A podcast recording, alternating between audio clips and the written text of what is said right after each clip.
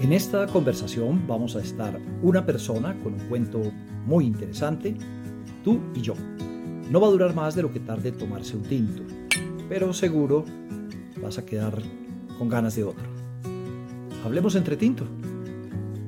Hola, bienvenidos a este entretinto, que hoy sí es más entretinto que cualquier otro día, porque estamos en un ambiente de café con un experto en café. Eh, Fernando Vélez es pionero de la promoción, de la difusión, del, entusiasmo y del auspicio por el café de buena calidad en Colombia, con su marca Amor Perfecto, que primero era eh, Amor Perfecto. Perfecto, En, portugués. Así, así empezó. Le quiero preguntarle, Fernando, existe, no, no le voy a preguntar por el amor perfecto, pero ¿existe el café perfecto? Yo, yo sí creo, Darío. Primero, muchas gracias por invitarme. Brindemos que, Muchísimas gracias, que sea pues, un honor estar contigo, un placer. Mm. Yo sí creo que existe el café perfecto, porque el café perfecto, además de la bebida, además del placer, es la compañía, con quién lo tomas, cuándo lo tomas, qué compartes, de qué hablas.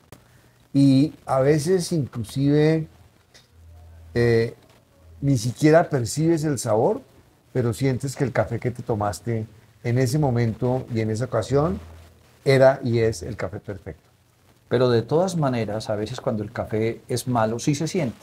O sea, sí, sí patea o como, como dicen por ahí en nuestra tierra, entra en reversa sí, aunque pues con orgullo y no me da pena ya decirlo después de tantos años, 27 años de estar promocionando y hablando con los colombianos y contándoles el tesoro que tenemos los colombianos en nuestro café. Eh, sí puedo decir que gracias a que hoy hemos promocionado el café especial, la diferencia entre tomarse un café de alta calidad como los nuestros 100% colombianos y tomarse uno de los cafés de la industria tradicional, eh, lo que se llaman cafés de bajo costo de supermercado, es muy grande. ¿Qué clave hay para descubrirlo? Para mí la primera es probarlo sin azúcar, porque el problema que tenemos con esos cafés de tan baja calidad es que se hacen paliatables porque por lo general los consumes o con azúcar o con leche. Y aquí voy a decir una cosa que hoy también, ya después de muchos años, no me da pena decirla. Eh, todo el mundo le habla a uno que estuve en Europa y estuve en Italia y me tomo un café delicioso. Pues claro que le sabe delicioso porque en Italia usted le tiene que echar siempre azúcar al espresso porque lo tuestan con granos de tan mala calidad y lo tuestan tan oscuro que si no le pones azúcar no te sabe rico. Y el café de alta calidad, tú sentirías una cantidad de aromas y sabores y una dulzura sin necesidad de ponerle absolutamente ningún aditivo. Entonces, para ser más concreto en la respuesta, sí hay una clave y la clave es tan sencilla como pruebe el de mala calidad sin azúcar y compárelo con el de alta calidad sin azúcar. Y se va a dar cuenta muy fácilmente que el de buena calidad es muy fácil de tomar y el de mala calidad uno tiene que hacer un gran esfuerzo como cuando está tomando uno por primera vez algo amargo que como que hace caras para podérselo pasar, es de la única manera que lo puedes lograr. ¿Y de qué está hecho ese café de industria que no es de buena calidad? Hoy hay un fenómeno muy interesante con respecto a esa pregunta, Darío. El café que nos tomábamos antes de que se acabara el pacto cafetero era café que no se podía exportar porque las cuotas se cumplían y quedaba un café en Colombia que se tenía que guardar. Y ese café en Colombia, que se quedaba en Colombia y se tenía que guardar, era el café que se le vendía a la industria torrefactora, subsidiado por el gobierno a través del Fondo Nacional del Café, y se tostaba la pasilla y parte de eso. Ese café no es un café de especialidad de 85 puntos, es un café que no es de tan alta calidad, pero era un café bueno, relativamente bueno. Tan bueno que existió contrabando de café. Existían tostadores que tenían esos cupos de la torrefacción nacional, tostaban y lo exportaban tostado de contrabando. O sea, afuera en el mercado le reconocían un mejor precio. Sí. Pero se acabó el pacto cafetero, empezó una crisis de producción de Colombia, llegamos a tener un momento de 7 millones de sacos, la cantidad de café de mala calidad ya no se producía suficiente, todos esos excesos de inventario se habían vendido y había salido Colombia de todo ese café y llegó un momento en que lo que tú defines como la industria eh, no tenía suficiente café para poder ofrecer una bolsa de café de bajo precio. Entonces le pidieron al gobierno autorización o se generó gracias a la apertura y a todo este tema de libre comercio que se pudiera importar café. Al poder importar café, en paralelo habíamos empezado nosotros eh, con una gran tarea que Quindío fue un departamento pionero en ese sentido con Quindío Café y Sabor, donde Carlos, tu hermano, quiero hacer una mención muy especial a él, porque él y Oscar Jaramillo hicieron una tarea en Quindío titánica en, eh, los principios del 2000 para decirle a Quindío Café y Sabor cómo preparar un buen café y cómo distinguir un café de calidad.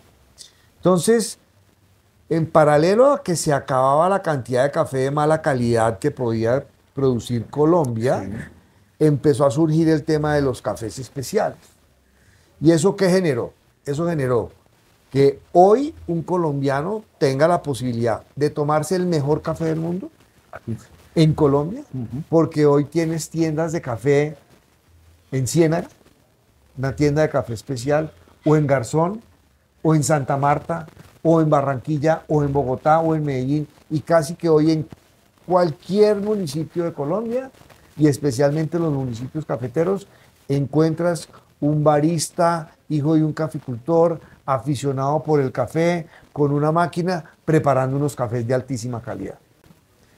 Tristemente, como se tocó o como se tuvo que abrir la importación de esos cafés de mala calidad, ese café de la industria es hoy perverso, está lleno de robusta, que es la otra variedad del grano, que es de muy mala calidad, industrializado, tostado muy alto, que viene principalmente de Brasil y de Vietnam, porque vale la pena contarle a tus seguidores que el robusta tiene por lo general la mitad del precio del arábico.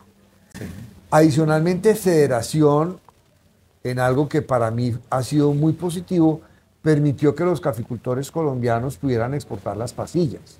Entonces hoy nuestras pasillas inclusive son exportadas a un mejor precio del costo de importar una pasilla de mala calidad de otro país. Me preocupa un poquito todo ese escenario, porque entonces el de bajo precio es de muy, muy mala calidad, pero el de, el de buena calidad puede seguir siendo de muy alto precio. ¿Cómo, ¿cómo balancear eso? No, no porque no es de muy alto precio cuando tú lo comparas por taza. Porque tú puedes comprar hoy un café especial con una taza por encima de 83 puntos. Esos son unos puntajes parecidos a los de los vinos, donde digamos 100 sería el café más espectacular. Un café de una subasta excelente saca 90, 91 puntos en 30 mil pesos la libra, pero es que de una libra saca 60 tazas, eso quiere decir que una taza te vale 500 pesos. Sí. Y una, una gaseosa, ¿cuánto te vale? ¿Sí? Una gaseosa está llena de azúcar, te genera problemas de diabetes, pero una taza de café deliciosa, tu costo de la materia prima son 500 pesos.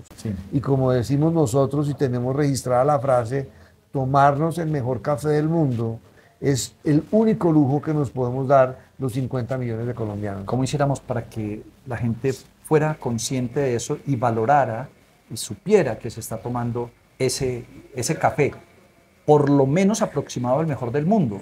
No, necesariamente en este momento me estoy tomando el mejor del mundo, pero por lo menos sí en ese rango. Pero yo sí insisto en que nos tomamos el mejor del mundo. Yo no entiendo, yo nunca he podido entender por qué los colombianos no nos creemos lo que somos. Eh, eh, no hay un país que produzca la cantidad de café arábigo suave lavado que produce Colombia. Y, no hay un país que tenga acceso a la calidad de cafés y hoy con todo esto que está pasando, porque es que este ejercicio que, como te digo, empezamos hace muchos años y en el cual Oscar Jaramillo y Carlos, tu hermano, me invitaron a Quindío ha generado un fenómeno maravilloso que es este. Un hijo de un caficultor hace 30 o 40 años, digamos de un, de caficultor pequeño que no tenía con qué pagarle una eh, universidad a, un, a su hijo, migraba a las ciudades a hacer qué? Celador, policía, eh, asistente administrativo en una compañía, chofer, mensajero. Y ese muchacho salía de la finca de su padre como con una idea de que, ah, por fin deje el campo.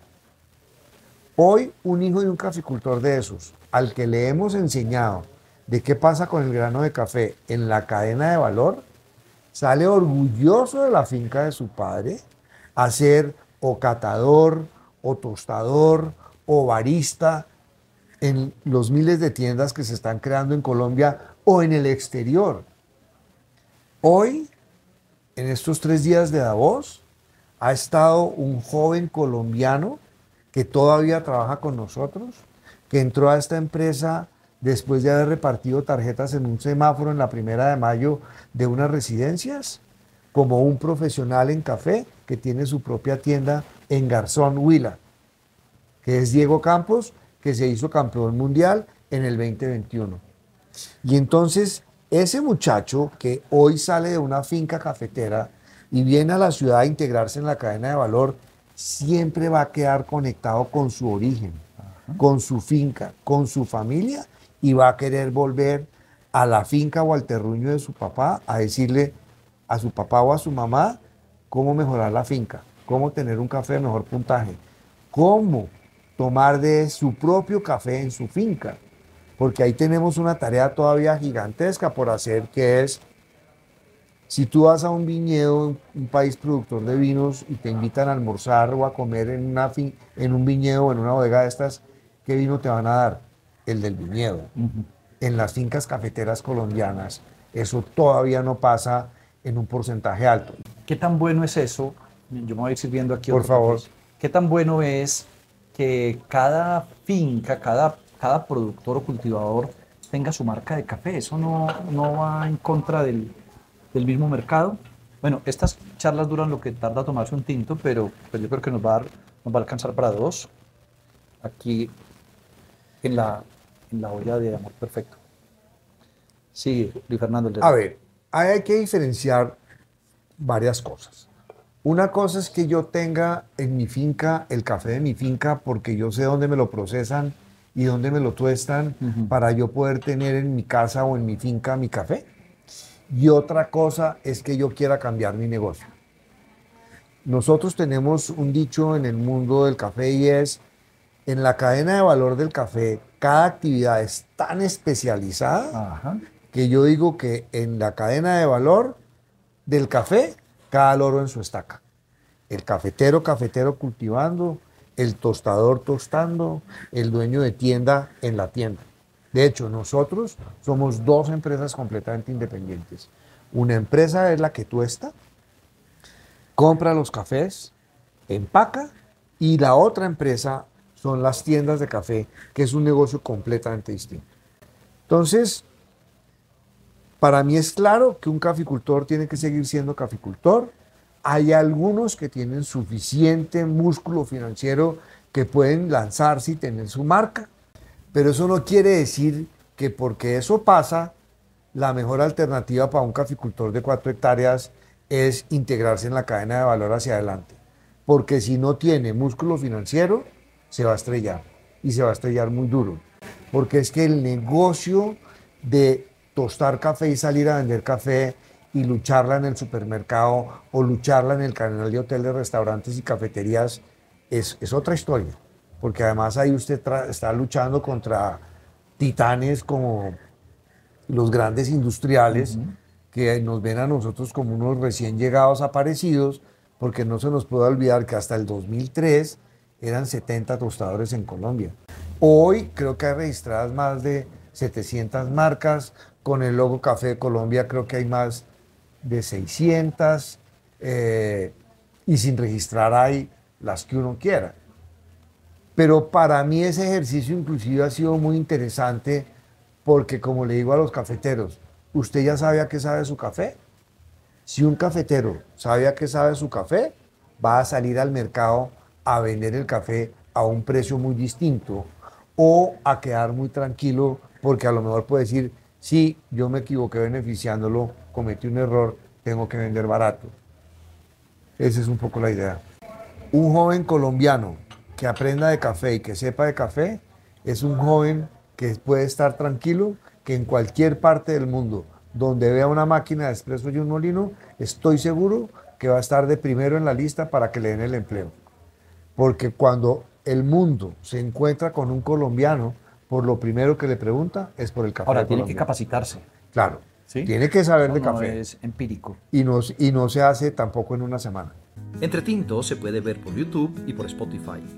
Y si solo quieres escuchar, lo puedes hacer por Apple Podcasts, Google Podcasts, Spreaker o tu plataforma preferida de podcast. Regálame un me gusta si te gustó y una suscripción si quieres más contenidos. Hay historias y personas que bien valen un tinto.